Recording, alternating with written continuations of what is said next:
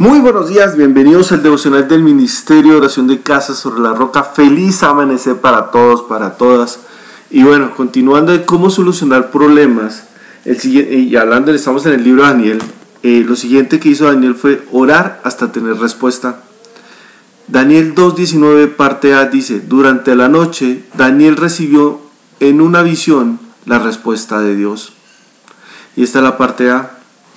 Y un día íbamos con, voy a decirlo aquí porque es una amiga de corazón y, y bueno, no voy a decir el nombre, pero íbamos con una de las coordinadoras del Ministerio de Oración un día por ahí y me dice, Enrique, yo me hago una pregunta y sé que ella se va a acordar de mí cuando escuche esto.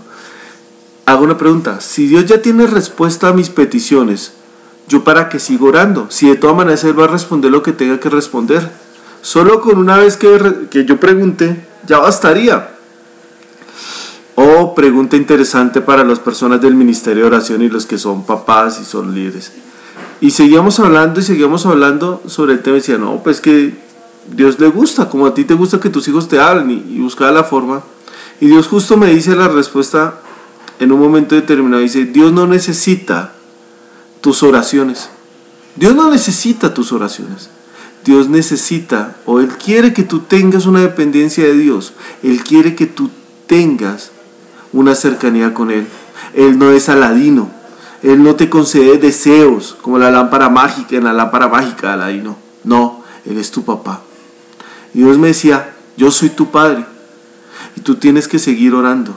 Y Él quiere que nosotros sigamos orando. Así la respuesta ya esté. Nosotros tenemos que seguir orando porque ahí demostramos confianza, demostramos bondad, ahí demostramos que Él es nuestro papá le estamos diciendo, hey, tú eres nuestro papá, no eres nuestro mago particular. Así que yo quiero preguntarte el día de hoy, ¿por qué cosas dejaste de orar? Porque te desanimaste, no viste la respuesta pronto. ¿Por qué cosas dejaste de orar? Porque en algún momento en tu vida dijiste, ya no más.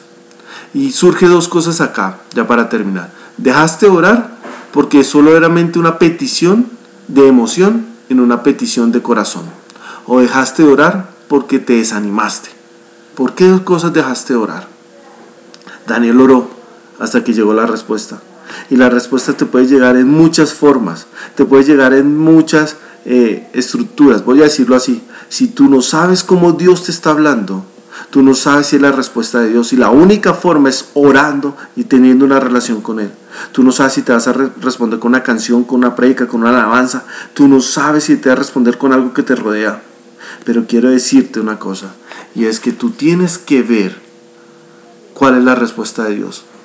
Y la única forma es conociendo su voz. Y la única forma de conocer su voz es teniendo una relación con Él. Y la única forma de tener una relación con Él es orando. Así que te invito a que retomes aquello que dejaste de orar y sigas clamando.